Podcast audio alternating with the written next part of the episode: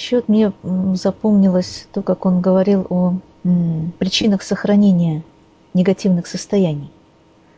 Угу. Каких-то, которые длятся и длятся. Одна из причин это ошибочное присвоение авторства. Ну да, но это уже такая более глубокая тема, mm. и она уже даже, наверное, вот э, если попытаться это как-то в контексте э, ну, вот ясной практики жизни рассматривать, это mm-hmm. больше имеет отношение, наверное, к семинару про ясные роли и цели, потому что там больше рассматривается этот фактор, потому что когда мы э, говорим об удаче там, да, и о каких-то там Э, убеждениях, постулатах, которые на нее влияют, о каких-то решениях, принятых в будущем, и вот о всех этих вещах, там, о разрывах, о пропущенных шагах, э, о превышении, об отрицательных доменах, там, то э, все равно мы как бы подспудно некую такую, некий такой солипсизм проповедуем, да, что якобы я являюсь полной, тотальной причиной всего, что со мной происходит. Да, есть такое. Вот, и, собственно говоря, ну, многие люди, которые не настолько сильно там завязаны. Вот я недавно как раз у меня переписка была с одной из, из участниц моего э, семинара, которая мне писала, что ну, есть много разных вещей, начиная там, условно говоря, от каких-то там генетических факторов, которые могут влиять на, ну, на то, что с тобой происходит, да, угу. заканчивая, ну, и другими всякими вещами, которые... Сейчас, может быть, я даже найду это письмо.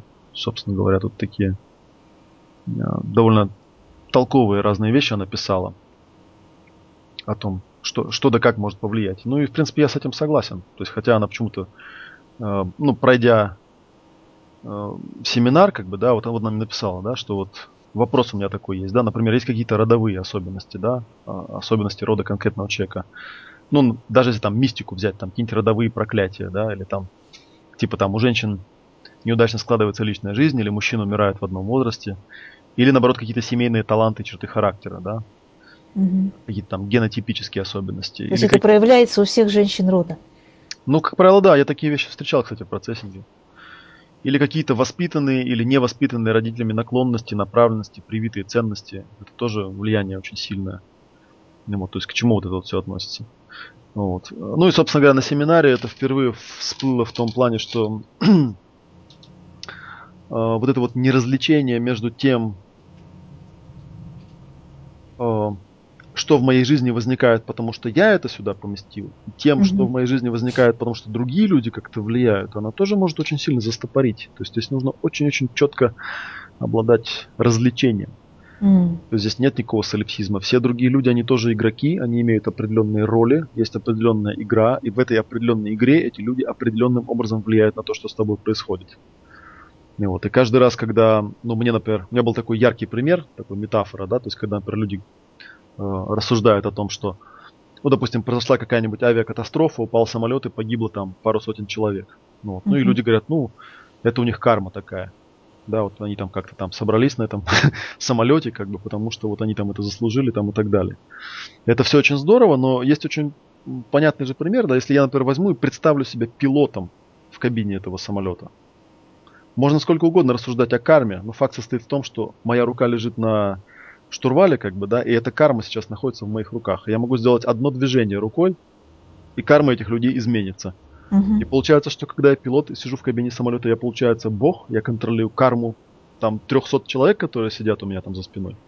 Как-то здравый смысл противоречит здравому смыслу, да? Да. То есть я, я сейчас, прямо сейчас могу принять осознанное решение, взять и убить этих три сотни человек. Просто вот сделаю движение вниз, как бы, да, uh-huh. штурвалом, и самолет колом полетит вниз просто, и все. И они все погибнут. А могу этого не делать. И они преспокойно долетят до своего там места назначения. Вот, и это очевидно, что, ну, для меня это очевидно, как метафора, что тут нет тотального управления, да, тут есть, ну и кроме того, кабина моя закрыта, и те люди, которые там сидят, они никак не могут повлиять на мое решение, собственно говоря. вот я могу выключить там систему коммуникации и вообще сидеть там в медитации, как бы, да, и там и там принимать решение, там, тут что сделать мне там 300 трупов или, или не сегодня, или в другой день это сделать. Вот. Что, вполне возможно, что какой-нибудь э, ударившийся в мистику человек такой эксперимент может провести. Вот, и потом там будут по самописцам расшифровывать, от чего он это сделал. А вот он решил теорию проверить. Теорию кармы. Теорию кармы, да. Ну и, соответственно, вообще, как бы, в жизни, видимо, поскольку другие люди тоже обладают причинностью, обладают своими какими-то факторами, да, то есть нужно очень четко понимать. То есть, условно говоря, что если, условно говоря, скажем так, если в твоей жизни присутствует некое воздействие, то варианты могут быть э, разные, да. Может быть, mm-hmm. ну, в любом случае, когда на тебя какое-то воздействие оказывается, это означает, что ты находишься в определенной роли, и тот другой человек, который на тебя воздействует, тоже находится в определенной роли, и поэтому между вами происходит какая-то игра.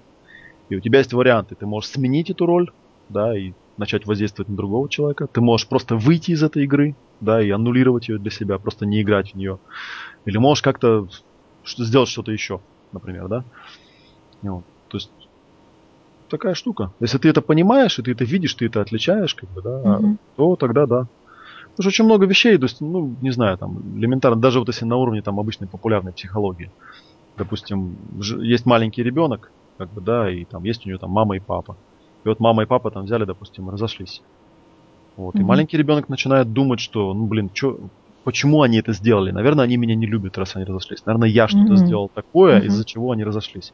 Хотя истина заключается в том, что это, скорее всего, никакого отношения к данному конкретному ребенку не имело. Они там mm-hmm. оба его любят, и, в общем-то, если бы там какие-то другие факторы в их жизни не срабатывали, они, может быть, не стали бы разводиться. Да, ребенок тут абсолютно ни при чем. Mm-hmm. А ребенок маленький, для него это может остаться травмой на всю жизнь. Именно вот это вот убеждение, что это я вот такой плохой. Mm-hmm. То есть и это вот и есть ошибочное присвоение авторства. Это и есть ошибочное присвоение авторства, да. То есть когда человек думает, что все там хорошее или все плохое, или все еще какое-нибудь, именно все, да, стопроцентно все, что происходит, определяется только им самим. Что, mm-hmm. ну, объективно, ну, не может быть так. В значительной степени я могу влиять, но другие люди, они тоже живые существа, и они тоже влияют каким-то образом. Соответственно, мне нужно четко сортировать, где моя причинность, где не моя причинность, где моя ответственность, на что я могу повлиять, на что я не могу повлиять. Как, ну, есть эта вот знаменитая молитва, иногда ее называют молитва оптинских старцев, хотя там, по-моему, до оптинских старцев там много кто ее формулировал, что вот как-то они там молятся, да, что просят у Бога э, э, сил, чтобы справиться с тем, на что я могу повлиять, да, там смирение на то, чтобы смириться с тем, на что я не могу повлиять, там, и мудрости на то, чтобы первое отличить от второго. То есть это такая молитва про правильное присвоение авторства. Если со мной, что-то, если со мной что-то происходит, мне нужно четко отличать, да, могу я на это повлиять или не могу повлиять. Если я не могу на это повлиять, то, собственно говоря, у меня остается только смириться. Вот, если я могу повлиять, то как-то повлиять на это.